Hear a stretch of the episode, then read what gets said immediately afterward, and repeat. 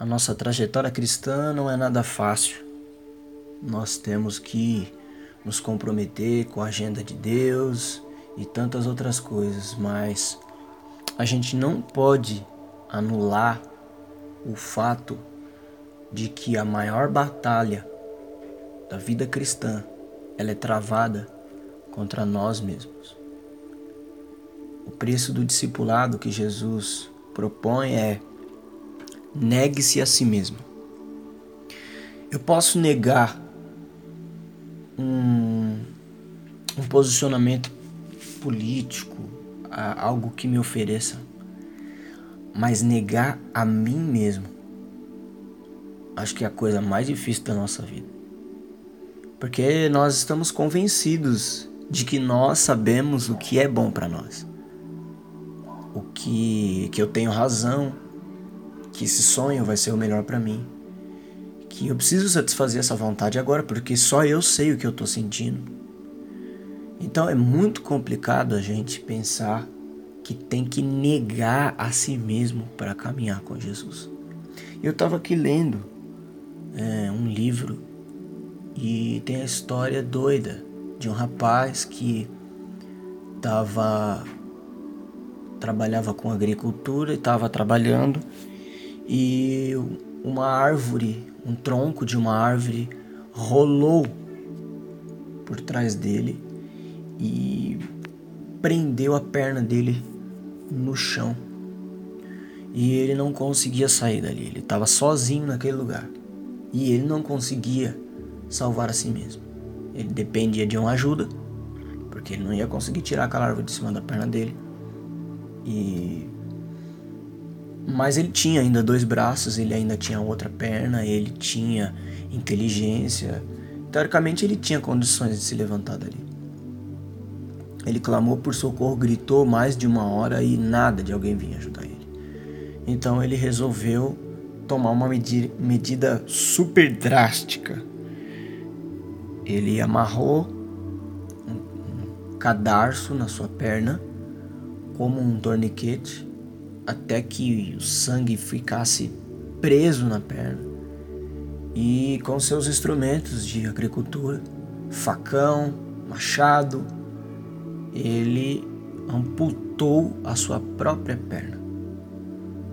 E dali então ele rastejou e chegou até a estrada, encontraram ele, levaram ele para o hospital.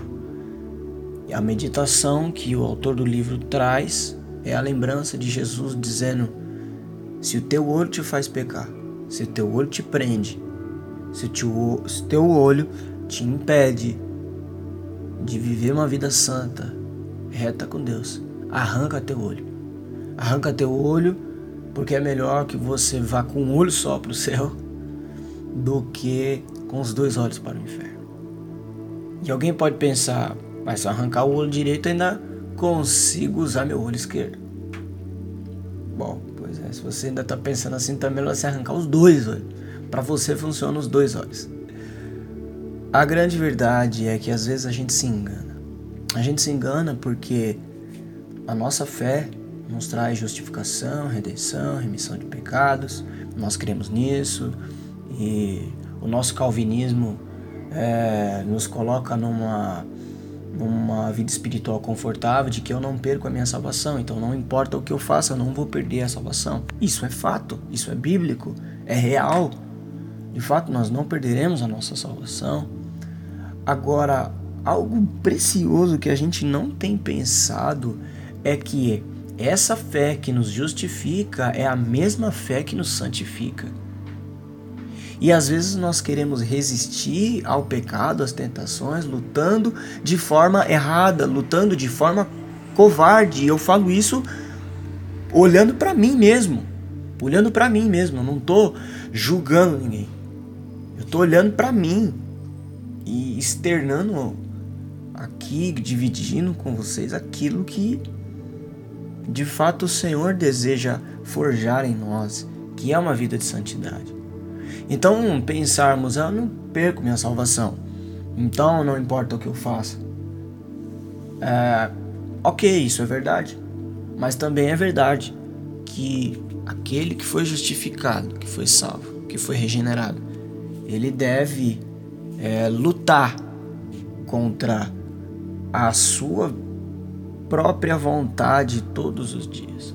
Porque seguir, seguir a Cristo é negar-se a si mesmo e enfrentar o sofrimento da cruz, é carregar a cruz por causa da salvação que está proposta. O evangelho que a gente precisa acreditar é o evangelho que diz que Cristo venceu o pecado.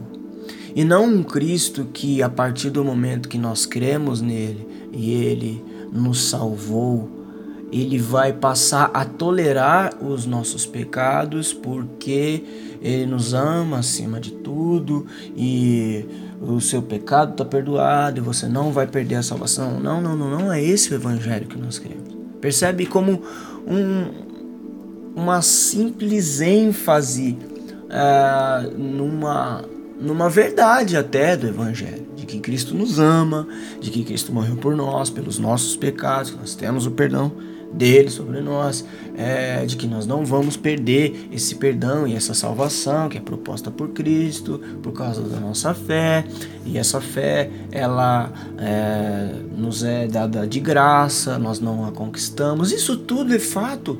Então isso acaba trazendo uma covardia pra gente de, de beleza, eu até luto, mas eu não consigo, eu nasci assim, é difícil para mim, também é verdade.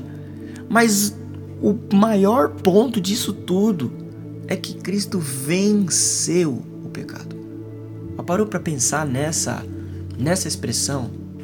O pecado foi vencido por Deus, foi vencido por Cristo na cruz do Calvário. Então não é que Cristo tolera os nossos pecados depois de salvo. Não, Cristo venceu o pecado. E enquanto nós não é, caminharmos nessa verdade de vitória sobre o pecado, nós vamos permanecer covardes na ideia de que Cristo vai tolerar, porque Ele sabe que eu sou pecador e ainda assim eu não vou perder minha salvação. Não, não, não. Cristo morreu por mim, pagou um alto preço para perdoar os meus pecados, sim, mas lá na cruz, nessa morte dele, ele venceu os meus pecados. Ou seja, os meus pecados foram derrotados na cruz. Isso aqui não é uma mensagem de autoajuda e antropocentrismo. Pelo contrário, é cristocêntrica. Eu estou colocando a ênfase de que Cristo é poderoso para nos libertar dos nossos pecados, até mesmo daqueles que a gente acha que nós não vamos vencer nunca e que tudo bem, afinal eu não perco a salvação. Eu tô, eu tô sendo taxativo, eu tô sendo repetitivo porque a gente sustenta essa ideia.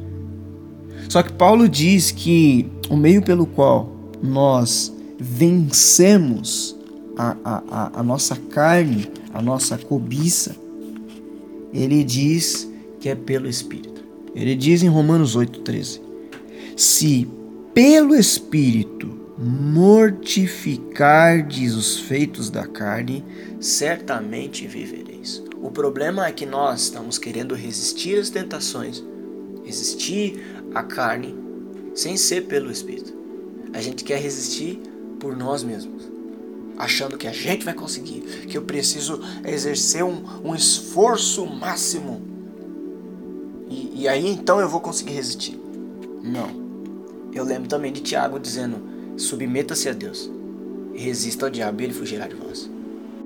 Antes de eu resistir, eu preciso me submeter. E submeter-se a Deus não é se esconder debaixo de tuas asas, como diria o salmista.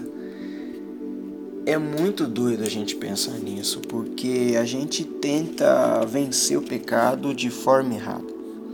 A gente tenta dizer, é, vou lembrar dos mandamentos de Deus para ser santo é, vou tentar viver agora o que vivo na fé pelo Filho de Deus, pois já não vivo eu, mas Cristo vive em mim. A gente fica tentando se convencer o tempo todo na nossa mente de que assim a gente vai vencer. Mas Paulo está dizendo: não.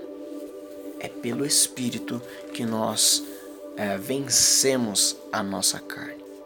Isso significa que o Espírito, nós lembramos lá em Efésios que uh, existe uma armadura espiritual que nos faz vencer essas batalhas da nossa carne, que são influenciadas pelo poder maligno.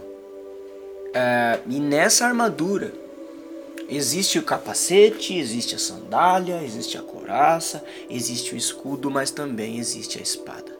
E a espada é a palavra, é a palavra de Deus, é a espada do Espírito. Às vezes nós queremos usar o escudo para nos defender das tentações. Nós queremos usar o escudo, que é a nossa fé, essa confissão de fé, para nos defender. Mas a grande verdade é que a gente precisa parar de querer se defender. E nós precisamos atacar. E o mecanismo que nós temos de ataque, o instrumento que nós temos de ataque, é a palavra. É a palavra do Espírito. É ela que penetra. É ela que vai de encontro e convence.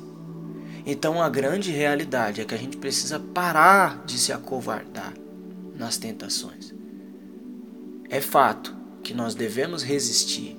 Resistir me lembra a defesa do escudo. Mas antes de resistir, eu preciso me submeter. Eu preciso estar debaixo da palavra. Ah, mas eu sou conhecedor da palavra. Eu conheço a palavra. Cara, eu acho que é mais ou menos assim. A tentação veio meu, foge, mas foge para a palavra, vai ler, vai orar, vai, vai, sabe? Não queira ir até a linha do limite e achar que vai dar conta, porque a gente não vai dar conta. A gente nunca deu conta. A gente nunca deu conta. É Cristo que dá conta por nós. É Ele que nos salvou. E essa salvação, ela é poderosa, ela é acima de nós. Ela venceu o nosso pecado na cruz. Nosso pecado foi derrotado na cruz do Calvário. Então, a partir de agora, a nossa mente deve ser: eu creio, fui justificado, tenho fé em Cristo Jesus. Essa fé me faz ser perseverante na caminhada de santificação, porque Cristo venceu o meu pecado na cruz. Então, diante do meu pecado, eu não sou mais condenado, eu sou mais do que vencedor. Essa é a palavra de Deus, a nossa espada, que faz com que a gente enfrente o pecado e não é, se acovarde simplesmente do pecado.